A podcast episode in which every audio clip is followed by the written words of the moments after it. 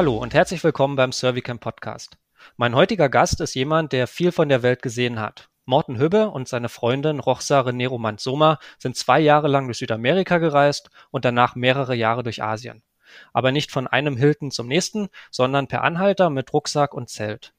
Auf diesen Reisen haben sie eine Menge erlebt. Sie schreiben einen Reiseblog, haben zwei Bücher veröffentlicht und das dritte ist schon in der Mache. Und heute können wir uns auf viele spannende Anekdoten und Geschichten aus aller Welt freuen. Morten, herzlich willkommen. Ja, hallo. Vielen Dank für die Möglichkeit, hier mit dir sprechen zu dürfen. Sehr gerne. Ich habe hier zwei Bücher von euch liegen. Das erste war damals Per Anhalter durch Südamerika. Danach kam das Buch Per Anhalter nach Indien.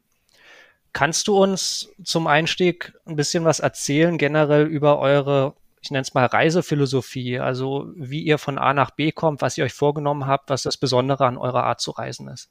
Ja, du hast ja schon gesagt, wir reisen per Anhalter. Und ähm, das ist genau das, was, was wir, das ist unser Ding. Also da haben wir, da haben wir Bock drauf. Ähm, ist so ein bisschen die Philosophie dahinter. Wir werden jetzt oft gefragt, ähm, was die Philosophie ist. Und ich habe immer das Gefühl, da wird dann oft eine große Antwort erwartet. Das ist es eigentlich gar nicht so richtig. Also wir haben halt total Lust daran, einerseits langsam zu reisen und andererseits aber auch wirklich intensiv ein Land zu bereisen.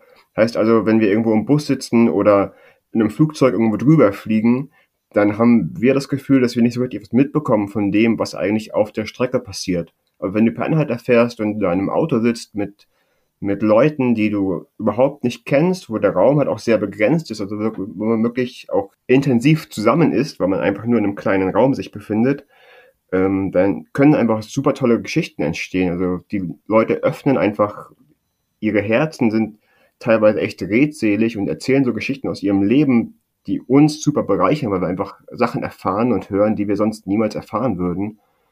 Und das ist einfach eine super spannende Geschichte. Kannst du uns von den zwei großen Touren, die ihr gemacht habt, einen kurzen Abriss geben? Also wann lief das? Von, von wo bis wo? Welche Ecken der Welt habt ihr da bereist? Na klar, also wir waren ähm, die Südamerika-Reise, da sind wir Weihnachten 2011 gestartet und waren im Januar 2014 zurück in Deutschland. Also wir sind zuerst nach Argentinien geflogen und sind dann von dort knapp, nee, nee, stimmt nicht, bisschen mehr als 56.000 Kilometer durch Südamerika getrennt. Also Südamerika tatsächlich nur Südamerika, also von Feuerland bis in die Karibik. Äh, Mittelamerika haben wir uns da ausgespart und hatten insgesamt 246 Mitfahrgelegenheiten. Das ist einfach ähm, ganz großartig, weil wir auch gar, gar nicht so eine richtige Route hatten. Also wir wussten schon, wo wir hin wollten. Aber wenn man sich die Karte anguckt, du siehst ja auch im Buch, ist ja alles kreuz und quer. Also das war, wir haben uns da wirklich auch treiben lassen von, von den Möglichkeiten, die wir dann, die sich spontan eröffnet haben. Und die zweite Reise, das war dann von 2014 bis ja, eigentlich bis jetzt, bis ähm, 2020, bis ähm, Corona und da so einen Strich durch die Rechnung gezogen hat. Und da sind wir Penhalter gefahren von Hamburg und die Idee war eigentlich nach Indien zu kommen, also das war so der erste Gedanke. Und das haben wir dann im April 2015 schon geschafft und irgendwie, wir waren halt drin. Also das, diese Reise hat uns einfach unglaublich viel Spaß gemacht und so viel gegeben und einfach auch so, dass wir so viel Menschlichkeit einfach erleben und auch mitnehmen durften dass wir weitergereist sind und letztendlich waren wir dann zwei Jahre in Indien und sind bis nach Singapur getrennt, ähm, wo wir ähm, Ende 2019, glaube ich, angekommen sind. Und von Singapur waren wir dann, ähm, sind wir rübergefahren nach Sumatra, Indonesien und zurück nach Malaysia, wo wir noch eine Weile geblieben sind. Ja, und äh, dann kam Corona. Und ähm, das hat dann uns leider die Reise beendet also naja, beendet, unterbrochen, sag ich mal. So, dass ich jetzt zurück in Deutschland bin. Und Rochsare ist jetzt in Indien, wenn ich mich richtig erinnere. Genau, die ist in Indien. Ähm, das ist auch ein, ein das war auch alles nicht so geplant. Ähm, sie nach Indien geflogen, weil sie dort einen Yoga-Lehrer-Lehrgang machen wollte. Und genau in dieser Zeit kam diese Corona-Pandemie, die halt die ganze Welt auf den Kopf gestellt hat. Und ich bin in der Zeit in Malaysia geblieben und eigentlich war die Idee, die Idee dass Kochsage nach Indien fährt und zurückkommt und wir weiterreisen. Ähm, das hat dann aber nicht funktioniert. Es ist die Situation aber so, dass ähm, Indien die Touristenvisa verlängert weil es auch gar nicht die Möglichkeit gibt, aus Indien großartig rauszureisen oder überhaupt reinzureisen.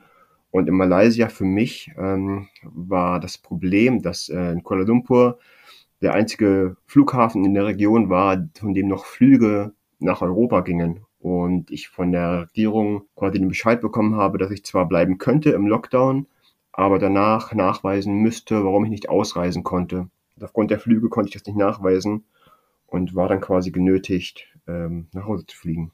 Habt ihr, als ihr aufgebrochen seid zu den Reisen, diesen klassischen Weg gemacht, alles verkauft, alles gekündigt und weg? Oder habt ihr euch immer so eine Art sicheren Hafen offen gelassen, dass ihr jederzeit wieder zurück könntet in ein äh, ja, bereitetes Nest, nenne ich es mal? Also wir hatten kein Nest. Ähm, wir haben aber auch nicht alles verkauft, weil wir gar nicht so viel hatten. Also wir sind wirklich direkt nach dem Studium aufgebrochen und du kennst es ja vielleicht, das ist halt eine Studentenbutze, da hast du halt nichts. Also du hast irgendwie ein Ikea-Regal und ein Bett und das war's aber auch. Und weil wir ja eh mit dem Studium fertig waren und auch unsere WGs dann sich quasi aufgelöst haben, war das alles sowieso beschlossene Sache, dass wir unseren Lebensmittelpunkt verschieben.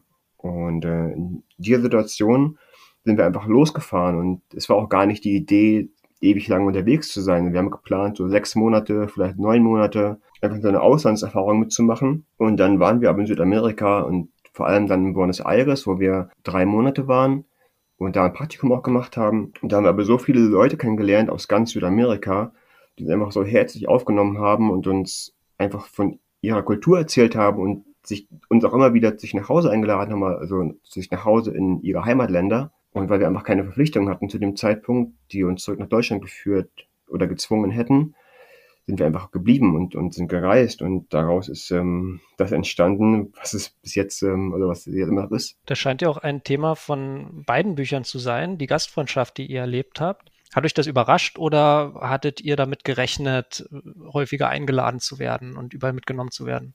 Also überrascht hat uns das jetzt, na, also gar nicht überrascht, stimmt nicht. Also wir hatten auch nicht damit gerechnet. Also das kann ich auf jeden Fall sagen, weil wir einfach die Erfahrung gar nicht hatten. Also wirklich fremd zu sein an einem Ort. Natürlich sind wir mal ins Ausland gefahren, aber das war dann immer irgendwie unterwegs mit Freunden oder mit Familie. Und das war auch nie so weit weg und nie so ganz auf sich alleine gestellt. Und es ist wirklich bemerkenswert, wie, wie großartig man aufgenommen wird oder wie großartig wir aufgenommen wurden, weil es wirklich kaum eine Situation gab, in der uns nicht geholfen wurde oder eigentlich keine Situation gab, in der man wirklich was Schlechtes von uns wollte.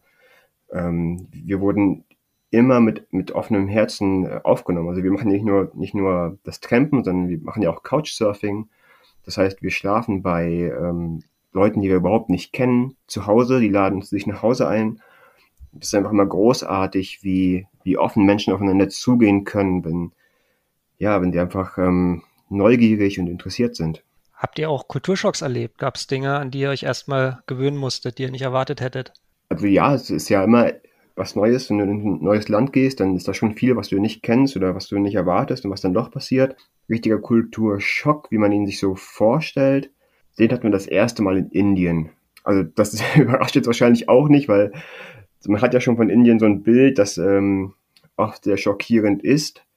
Und tatsächlich ist Indien auch so dieses, dieses typische Klischeebild. Also es ist laut, es ist überfüllt, es ist schmutzig, es stinkt und es ist gleichzeitig so voller Leben und so voller Gastfreundschaft und so voller herzlicher Menschen. Das ist einfach, ja, einfach nicht zu beschreiben. Also Indien ist einfach ein ganz, ganz fantastisches Land. Also es ist einfach ein extremes Land, auch in jeder Hinsicht. Also ins Positive wie ins Negative.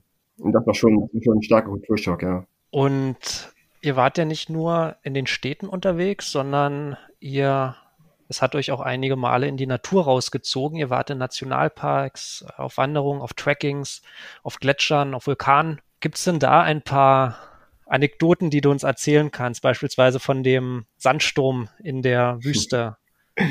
Ja, im Iran, ja, das war, das war eine irre Geschichte. Also, es gibt da die Wüste Lut, das ist eine von den zwei großen, großen Wüsten im, im Iran. Die liegt äh, in Richtung Pakistan, also im Osten des Landes. Und da gibt es die Kaluts. Das sind so Gesteinsformationen, die von, von Wind und Sand ähm, ganz skurril geformt wurden. Also das ist wirklich so ein, so ein Naturschauspiel, das auch als, als eines, also für uns eines der größten Sehenswürdigkeiten im Iran. Und dahin sind wir gefahren. Der Weg ist ziemlich weit, weil es da, also es gibt in der Nähe einfach nichts. Also man muss da schon gezielt hinfahren, dahin campen. Und da haben wir die Nacht verbracht im Zelt. Was wir aber nicht bedacht hatten, dass es in der Wüste natürlich immer zu Sandstürmen kommen kann. Und das war da so eine Nacht. Also es war, es war wirklich extrem. Das kannst du dir gar nicht vorstellen. Wir sind da ins Zelt gekrabbelt. Also es hatte schon, es hatte schon gestürmt, während wir das Zelt so aufgebaut haben, so tagsüber. Aber nachts ist dieser Sturm wirklich explodiert und hat richtig krass so uns ins, in dieses Zelt reingedrückt, hat die Zeltplan auf uns gedrückt, dass wir uns wirklich mit Armen und Beinen dagegen stemmen mussten, um die Luft zum Atmen zu haben. Also das war, man konnte sich vorstellen, wie, wie so ein Käfer auf dem Rücken, so lagen wir im Zelt. Das ging wirklich die ganze Nacht. Also wir haben da in dieser Nacht kein Auge zugetan. Ich glaube, so gegen drei Uhr morgens oder so ähm, hat der Sturm kurz nachgelassen und irgendwie war das Zelt halt total erdrückt und wir sind dann nochmal raus und haben versucht, uns irgendwie näher an, an eine von diesen Felsformationen zu, zu stellen oder mit dem Zelt zu stellen. Und wir dachten, es wäre da windgeschützter. Aber irgendwie eine halbe Stunde später kam halt dieser Sturm wieder und ja, das war einfach eine Katastrophe. Also es war, das war im Nachhinein lachen wir drüber, aber in dem Moment war das echt nicht schön. Also da wussten wir auch nicht, was da mit uns passiert. Und ihr habt auch den Mount Everest zumindest fast bestiegen, oder? Genau, wir sind bis zum, bis zum Basislager sind wir hochgewandert, ja. Was ist das für eine Höhe? Wie kann man sich das vorstellen? Oh, das ist super hoch. Also ähm, das Basislager, beziehungsweise es gibt so einen Aussichtspunkt auf den Everest, das ist der Kalapatar und der ist, glaube ich, auf 5550 Meter, also schon ziemlich hoch. Diese ganze Track, diese ganze Wanderung beginnt in Lukla und die liegt aber auch schon auf dreieinhalbtausend Metern, also oder auf 3000, bin mir gerade nicht ganz sicher. Und das ist auch schon sehr hoch. Also kannst dir vorstellen, diese Wanderung, man geht ja auch im November, Dezember, weil da einfach die beste, die beste Sicht ist, also dass der sind die wenigsten Wolken und ähm, ist einfach die ganze Zeit kalt. also in der Sonne, in der Höhensonne, so gegen Mittag ist es halt schon irgendwie, da kann man schon mal ein paar Minuten mit T-Shirt rumlaufen, aber den Rest der Zeit ist es einfach super, super kalt, besonders im Schatten. Und das ist schon auch anstrengend, auch wegen der Höhe. Also bist halt komplett kurzatmig die ganze Zeit. Man gewöhnt sich da ein bisschen dran, aber das ist schon, schon körperlich anstrengend, wobei der Weg an sich überhaupt nicht schwer ist. Also der ist ähm, wäre das auf, auf, wäre das in Deutschland, wäre das ein leichter Spaziergang. Aber auf der Höhe ist es ganz schön anstrengend. Und ihr wart auch in der trockensten Wüste der Welt? Oder einer der trockensten Wüsten, der Atacama-Wüste. Allerdings ja. so trocken war es dann doch nicht. ja, Ironie der Schicksal. Also, keine Ahnung, gehst du an den trockensten Platz der Welt und es regnet drei Tage lang. das war auch so ein, eine super skurrile Geschichte, weil die Atacama-Wüste ist halt staubtrocken, so wie man sich staubtrocken vorstellt. Da ist einfach irgendwie jeder, jeder Schritt knirscht, weil es sandig und, und staubig ist. Und der Boden ist halt auch so von der, von der Trockenheit verdichtet, dass Wasser da auch überhaupt nicht mehr eindringen kann. Nach drei Tagen Regen war das einfach alles, also wirklich überall die ganze Umgebung war eine riesige Schlammpfütze. Also wir sind da irgendwie knöcheltief durch den Schlamm gewartet, aber auch die ganzen, die ganzen Geschäfte und, und Wohnhäuser und vieles ist da einfach nur aus, aus Lehm gebaut weil man da traditionellerweise einfach gar nicht mit Niederschlag rechnet. Oder zumindest nicht mit, nicht mit so viel. Das heißt, würde es da, würde es da mal eine Woche regnen oder so, dann hätten die ganzen Häuser auch echt Substanzprobleme, weil die sich auflösen würden in dem Wasser. Und das war auch schon sehr abenteuerlich, ja. Und hat danach die Wüste angefangen zu blühen? Oder wie war das? Ähm, nee, das haben wir leider nicht gesehen. Also bei uns war es wirklich nur sehr nass und matschig und dann ein paar Tage später auch schon wieder einigermaßen trocken. Ähm, die Blüte haben wir nicht mitbekommen. Ähm, wahrscheinlich hätte man da an bestimmten Stellen sein müssen. Das haben wir leider nicht gesehen. Wenn du jetzt so zurückdenkst an die Jahre, was ist dir an Naturerfahrungen besonders hängen geblieben? Es gibt immer so, so, so spektakuläre, krasse Sachen, sowas wie den Salado Juni, also diesen großen Salzsee in Bolivien, der natürlich spektakulär an sich schon ist. Ähm, was mich aber immer wieder fasziniert, sind alles, wo man irgendwo rein oder irgendwo rauf geht. Also sei es irgendwelche Vulkanbesteigungen oder auch ähm, diese Hochgebirgswanderungen im Everest also um den Everest im Himalaya oder einfach so, so tagelange Dschungelwanderungen. Das finde ich einfach total faszinierend, wenn du so eintauchst in die Natur, wenn dann irgendwie um dich herum auch wirklich nichts mehr ist, was irgendwie an, an moderne Zivilisation erinnert oder fast nichts mehr ist, weil du ja selbst immer noch da bist. Ähm, aber ja, das finde ich immer ganz, ähm, ganz besondere Momente, wenn du einfach merkst, okay, hier bin ich, ich und, ich und die Natur. Also das finde ich ganz großartig. Und dann habt ihr ja in eurem Zelt übernachtet. Kannst du uns ein bisschen was über das Zelt erstmal sagen? Was ist das für ein Zelt? Hast du, habt ihr vielleicht verschiedene ausprobiert? Äh, oder was würdest du generell jemandem empfehlen, der sagt, ich, ich brauche ein gutes Zelt und möchte solche Touren machen? Na, das kommt ein bisschen darauf an, was man vorhat und was man braucht, denke ich. Also uns war total wichtig, dass das Zelt leicht ist und das war so die oberste Priorität, weil wir natürlich auch per Anhalter mit dem Rucksack, da wollen wir einfach nicht viel Gepäck haben, kein schweres Gepäck und wir haben da total Abstriche gemacht, was so Platzangebot und sowas angeht. Wir haben so ein Ultraleichtzelt. Das ist diese Zelte, die auch so Bergwanderer oder, oder Hiker und, und ähm, Kletterer haben, wenn die auf Berge steigen und übernachten müssen, weil die ja natürlich auch irgendwie möglichst viel Gewicht einsparen wollen. Das Problem bei diesen Zelten ist, dass sie zwar einerseits total leicht sind und auch ähm, relativ gut äh, Niederschlag abhalten oder aufhalten können, aber wie gesagt, es ist halt überhaupt kein Platz in dem Zelt. Also wir haben ein Zweimann-Zelt, aber in diesem Zelt, also wir können halt nicht mal sitzen. So, wir, wir kriegen uns da reingequetscht und äh, unseren Rucksack irgendwie ins, ins Vorzelt, was irgendwie noch so, so ein bisschen so einen halben Quadratmeter Platz bietet. Aber viel mehr ist da nicht. Also Campingurlaub konnte man damit nicht machen, weil es einfach, also man kann halt nur sich draußen aufhalten oder schlafen. Aber ja, das ist also, unser Zelt wiegt wieder zwei Personen Zelt. Ich glaube, es wiegt 800 Gramm, da bin ich ganz sicher. Ähm, ja, also das ist halt super leicht und auf jeden Fall sehr praktisch. Als ihr da draußen gezeltet habt, gab es da auch mal Probleme mit wilden Tieren? Mm, naja, wir hatten eine Situation, ähm, das, war, das war in der Türkei, da sind wir den Lykischen Weg entlang gelaufen. Das ist so eine Fernwanderstrecke am Mittelmeer. Und normalerweise gibt's da so, naja, offizielle, inoffizielle Zeltplätze, die man erreichen kann. Das haben wir aber an, an einem Tag nicht geschafft, zu einem Platz zu kommen und haben dann wirklich so irgendwo mitten im Wald unser Zelt aufgeschlagen. Und du musst dir vorstellen, also wir sind irgendwie von morgens bis abends durchgelaufen mit unserem kompletten Gepäck, weil wir, weil das auch kein Rundweg war, sondern wir mussten einfach von A nach B und dann weiter.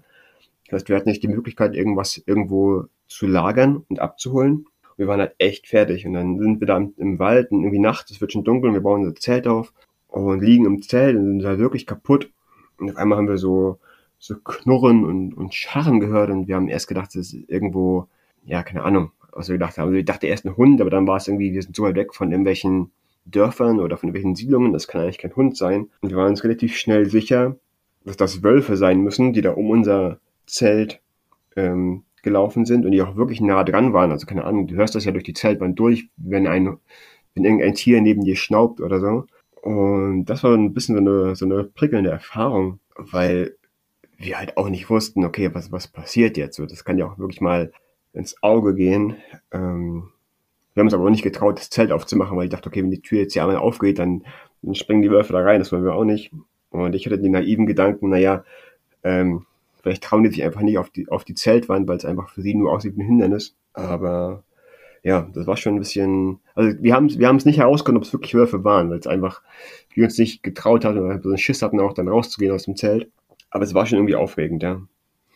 Aber es ist alles gut ausgegangen. Es ist alles gut ausgegangen, ja, wie gesagt. Also wir haben irgendwann, irgendwann dann spät in der Nacht waren die dann auch wieder weg oder zumindest haben wir nichts mehr gehört. Und am nächsten Morgen ähm, war nichts zu sehen. Also alles gut. Und während ihr unterwegs wart, ob es jetzt also ein Naturtrack war oder auch äh, die, die Teile, in denen ihr per Anhalter gefahren seid, wie sah da so euer typischer Speiseplan aus? War das eher Macaroni oder habt ihr euch vor allem an die landestypischen Sachen gehalten? Nee, also grundsätzlich landestypisch. Einfach weil wir ähm, aufgrund unseres Gepäcks, das wir, wie gesagt, immer schön leicht halten wollten, gar nicht ähm, großartige Lebensmittel eingepackt haben, sondern immer geguckt haben, dass wir irgendwo am Straßenrand was, was auftreiben können, was irgendwie, naja, was irgendwie schmackhaft ist. Und ähm, das funktioniert ja auch erstaunlich gut. Also in Deutschland kennt man das ja nicht so, aber in sehr vielen Ländern gibt's halt diese, diese Straßenstände und Essensküchen und gar Küchen, weil in jedem Dorf steht halt irgendeine, irgendeine ältere Frau am Straßenrand und brät oder frittiert oder backt irgendwas und verkauft das. Und da hat man eigentlich selten Probleme, was zu essen zu bekommen. Und letztendlich sind die lokalen Gerichte ja auch immer die besseren. Also ähm, das ist gar nicht abwertend gegenüber Macaroni, aber gerade wenn du weit weg bist, so in, in Asien, in Indien, die Leute wissen einfach nicht, was Macaroni sind und wie man die zubereitet. Und wenn du dann irgendwo eine Portion Macaroni bekommst, dann kannst du dir sicher sein, dass die halt überhaupt nicht schmeckt, weil einfach niemand weiß, wie das vernünftig funktioniert. Gerade Indien bietet ja auch so viel, ähm, so viel leckere Gerichte, da brauchst du auch keine Macaroni. Was war denn auf euren Reisen das beste und das gewöhnungsbedürftigste Essen? Okay, also das beste Essen, ähm, das ist ein bisschen schwierig, weil natürlich irgendwie jedes Land so seine eigene Küche hat und die sind alle auch unterschiedlich und nicht unbedingt zu vergleichen. woran ich mich immer gerne erinnere, ist Dal Bhat aus Nepal. Das ist so ein, ähm, kannst du dir vorstellen wie ein indisches Thali. Also du hast ein Reisgericht, also nicht ein Reisgericht, du hast eine Portion Reis und dazu gibst du drei, vier, fünf verschiedene Currys. Und ähm, das ist halt super lecker, weil das ist so das, das typische Gericht und die Nepalis essen das halt dreimal am Tag, also morgens, mittags, abends Dalbad. Und irgendwie, egal wo du hingehst, so in jeder Hütte, in jedem Haus gibt's halt so die familieneigenen Rezepte. Und es ist halt immer lecker und immer super gut. Und wir haben relativ viele Touristen getroffen in Nepal, die sich darüber beschwert haben und meinten, oh Mann, es gibt hier nur Dalbat und immer das Gleiche. Und ich fand, es war nie das Gleiche. Also, es hat immer ganz großartig geschmeckt und auch immer anders, weil es, wie gesagt, jeder macht es mit dem eigenen Rezept. Und gerade wenn du in den Bergen unterwegs bist, im Himalaya, diese ganzen Touren machst, also sei es Everest oder Annapurna oder so, das sind alles Teehouse-Tracks. Das heißt, du gehst von einer Hütte zur nächsten, wo du dann schläfst, wo es dann noch Essen gibt. Und da gibt's überall Dalbad und jeder macht es halt und jeder kann es im Schlaf, weil das so das, das traditionelle, das typische Gericht ist. Du kannst ja natürlich auch Macaroni bestellen oder, oder Nudeln.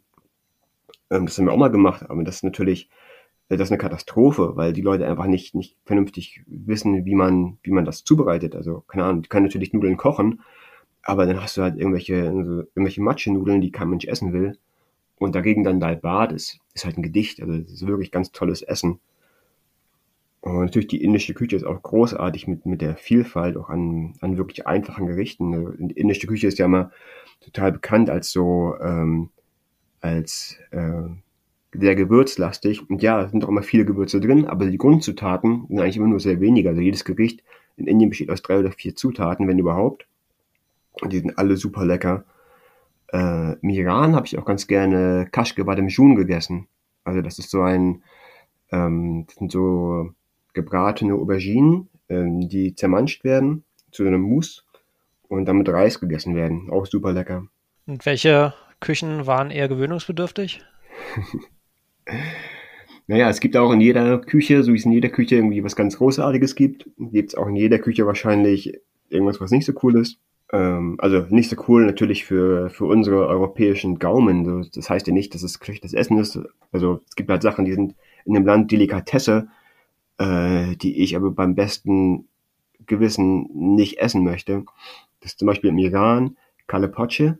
Das ist äh, eine Frühstückssuppe. Ich glaube, vor allem im Winter gibt es die. Ähm, das besteht aus Schafsköpfen und Schafsfüßen. Also es ist wie so ein Eintopf, aber halt mit Schafskopf. Und das ist halt etwas, was ich ähm, mir nur schwer vorstellen kann zu essen. Aber im Iran ist das eine Delikatesse. Also es ist eine der beliebtesten Speisen überhaupt. Oder in in Trinidad haben wir mal Hühnerfüße gegessen, aber nicht, ähm, nicht kross gegrillt, sondern gekocht. Und das ist auch ganz furchtbar. Also einfach so, so wabbelige Haut von einem Hühnerfuß zu ziehen, ist auch nicht schön. Was interessant war dagegen, in, in Peru haben wir mal Meerschweinchen gegessen. Und das war tatsächlich gut. Also, wenn es so auf dem Teller kommt als Ganzes, ge, gegrillt, dann ähm, sieht das schon ein bisschen angsteinflößend aus, weil es aussieht wie eine große Ratte. Also du hast halt diese Schneidezähne und die Klauen und das guckt dich halt so an. Ähm, aber das Fleisch an sich ähm, war super lecker. Wobei ähm, das mit dem Fleischessen, das haben wir mittlerweile auch, das hat sich bei uns mittlerweile auch so ein bisschen erledigt, also auch während der Reise. Auch, aber aus verschiedenen Gründen. Also jetzt nicht, nicht, weil Fleisch nicht schmeckt oder so, sondern einfach aus ganz anderen Gründen. Das heißt, diese ganzen diese ganzen abgefahrenen Fleischgerichte, die man so haben kann, äh, weil einfach andere Tiere gegessen werden in anderen Ländern, das haben wir mittlerweile gar nicht mehr so, das erleben wir gar nicht mehr so, ähm, was aber auch total okay ist. Und ihr habt euch ja fast ausschließlich per Anhalter fortbewegt. Ist es ein Konzept, das überall auf der Welt bekannt ist? Musstet ihr manchmal die Leute erst davon überzeugen? Äh, nee, also ist wirklich nicht überall auf der Welt äh, bekannt. Es gibt Länder, wo es super einfach ist. Es, also das vielleicht beste Land zum Fernhalterfahren ist die Türkei. Es, äh, also, es ist super, super einfach da zu trampen. Ich weiß nicht, manchmal sind wir sogar noch bevor wir irgendein Zeichen gemacht haben, haben Autofahrer angehalten und wollten uns mitnehmen. Und ich glaube, wir haben da nie länger als äh, 10 Minuten oder 15 Minuten am Straßenrand gewartet. Also wie gesagt, das war, das war toll. Ähm, Nachbarland Iran war super schwierig, weil das Konzept da einfach überhaupt nicht ähm, nicht bekannt ist. Also da weiß man nicht, was Trampen ist oder die Philosophie dahinter kennt man nicht. Ähm, Iran ist aber auch das Problem oder Problem in Anführungszeichen, dass ähm, Benzin halt super billig ist. Also es ist halt ein ölproduzierendes Land. Ähm, das heißt, die verstehen das auch gar nicht, dass jemand irgendwo mitgenommen werden will und keinen Bus oder kein, nicht in den Bus oder in den Taxi einsteigt. Heißt, was uns dann oft passiert ist, ist, dass Leute gesagt haben, ja, ja, wir helfen euch und dann einfach dann zum nächsten Busbahnhof gefahren haben, was ja so gar nicht unser, unser Ziel war. Da haben wir uns dann irgendwie ein bisschen behelfen können, indem wir einfach auf, ähm, auf die Hilfe verwiesen haben. Also wir haben halt gesagt, dass wir äh, da und dahin wollen und dass wir laufen, aber wenn uns die entsprechende Person helfen möchte und ein Stück mitnehmen, dann würden wir uns darüber freuen. Und das hat super funktioniert. Also dann haben wir nicht den Augenmerk aufs Campen als, als Konzept gelegt, sondern einfach wir laufen und dann wurden wir total oft oder nicht total oft, also immer mitgenommen von welchen Leuten, die uns helfen wollten.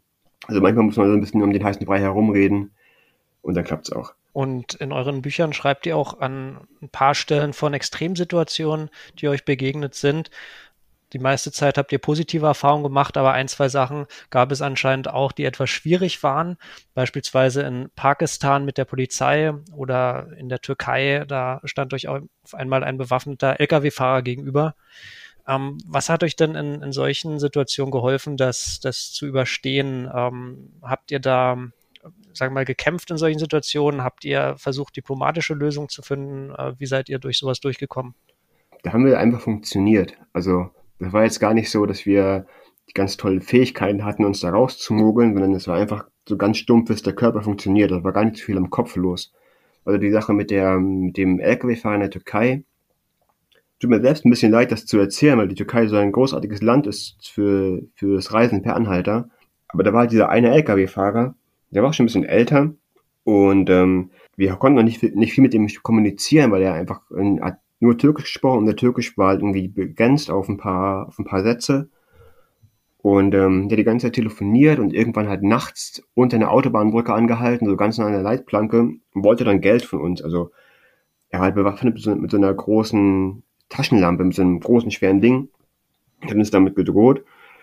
Aber er war halt überhaupt nicht professionell. Also er wollte Geld, wir haben gesagt nein. Und damit war er schon überfordert. Also er konnte gar nicht er wusste selber nicht, wie er, da, wie er mit der Situation umgehen sollte.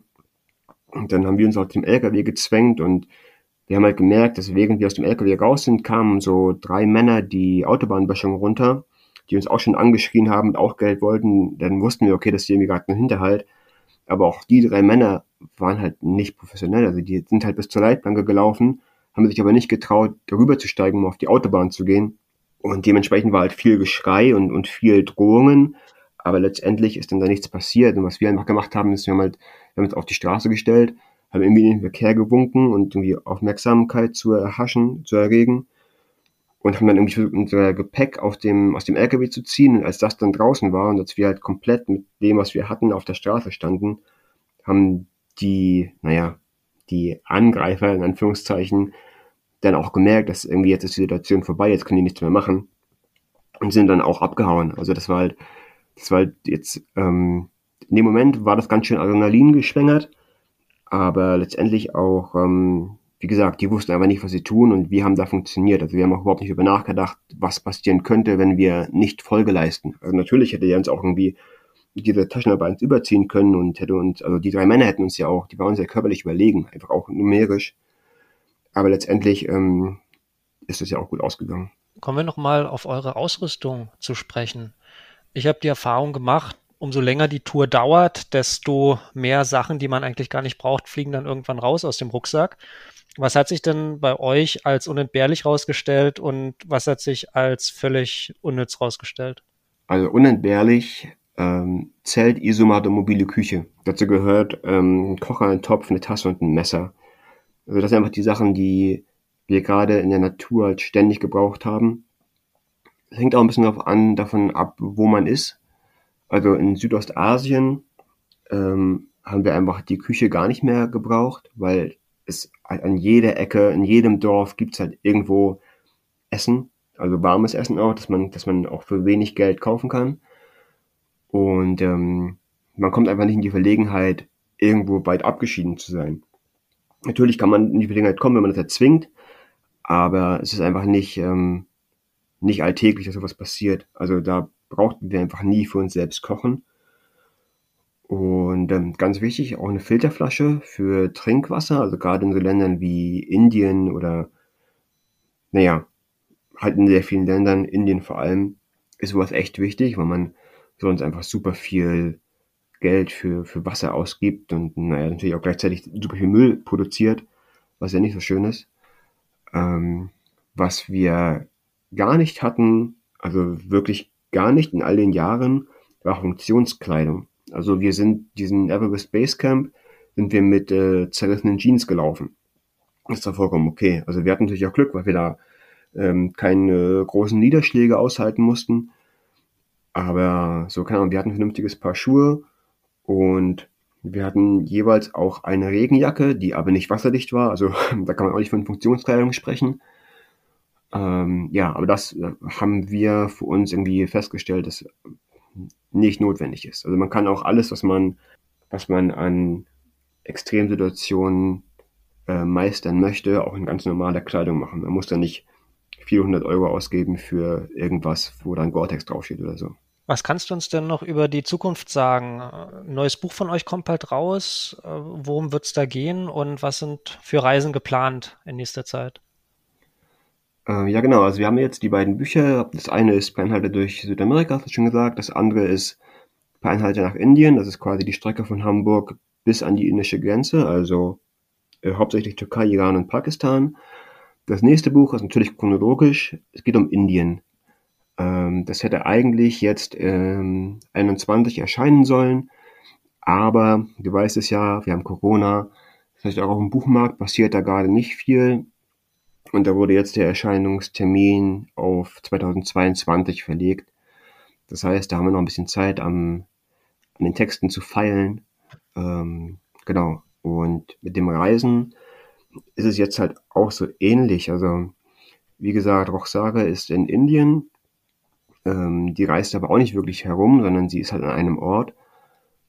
Und ähm, für mich persönlich ist es halt auch gerade super schwierig, irgendwas, irgendwas zu sagen, weil ich durchaus auch sehe, dass ähm, wir ein Problem haben, dass, ähm, ähm, dass sie so schnell nicht gelöst werden wird. Also Ahnung, für mich macht es einfach überhaupt keinen Sinn, irgendwo in ein fremdes Land zu gehen, wenn ich da entweder in Quarantäne muss oder das öffentliche Leben irgendwie eingeschränkt ist, weil ich dann nicht den Kontakt zu den Menschen herstellen kann, den es für mich braucht, damit eine Reise wertvoll wird.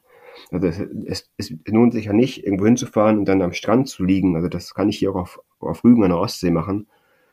Ähm, was ich halt will im Ausland oder halt irgendwo, wo ich, wo ich reise, ich will halt mit den Menschen in Kontakt treten. Ich will irgendwie wissen, was die Leute bewegt und was es denen geht, wie irgendwie, was da so der Sinn des Lebens ist. Und das erfahre ich momentan aber nicht, wenn ich irgendwo hingehe, weil einfach, wie gesagt, öffentliche Leben findet nicht statt. Und darum ist es für mich auch gerade schwierig, irgendwie neue Reisepläne zu, zu planen oder, oder irgendwie daran zu denken, was, was möglich wäre oder, oder wo ich gern hin werden, hinwollen würde letztendlich gibt es irgendwie kein Land, das ich nicht gern bereisen würde. Also sobald hier der ganze Spuk vorbei ist, geht es auch wieder los. Aber bis dahin ähm, abwarten. Ich habe jetzt keine Gesprächsthemen mehr. Gibt es denn von deiner Seite noch etwas, was du gerne den Leuten da draußen sagen möchtest? Ja, was ich allen gerne sagen möchte, ähm, bleibt gesund und stabil. Kannst du uns vielleicht noch was sagen zu, für, für, die Hörer, die jetzt Interesse bekommen haben, mehr über eure Touren zu erfahren? Die Bücher haben wir schon genannt. Ihr habt doch einen Blog. Wo findet man den? Ah ja, na klar. Man findet uns natürlich auf unserem Blog. Das ist mortenundrochsage.de. Rochsage ist ein bisschen schwieriger Name, den man jetzt vielleicht auch schnell verkehrt schreibt. Morten, M-O-R-T-E-N und wie das und und Rochsage, R-O-C-H-S-S-A-R-E.de. Und unter selbiger Adresse findet man uns auch bei Facebook, Instagram, Twitter. Wer uns da folgen möchte, seid herzlich willkommen. Sehr schön. Also die Bücher sind dringend zu empfehlen und dann nächstes Jahr irgendwann kommt das nächste Buch über Indien raus. Genau, im Frühjahr, soweit der Verlag es verlauten lässt. Sehr schön.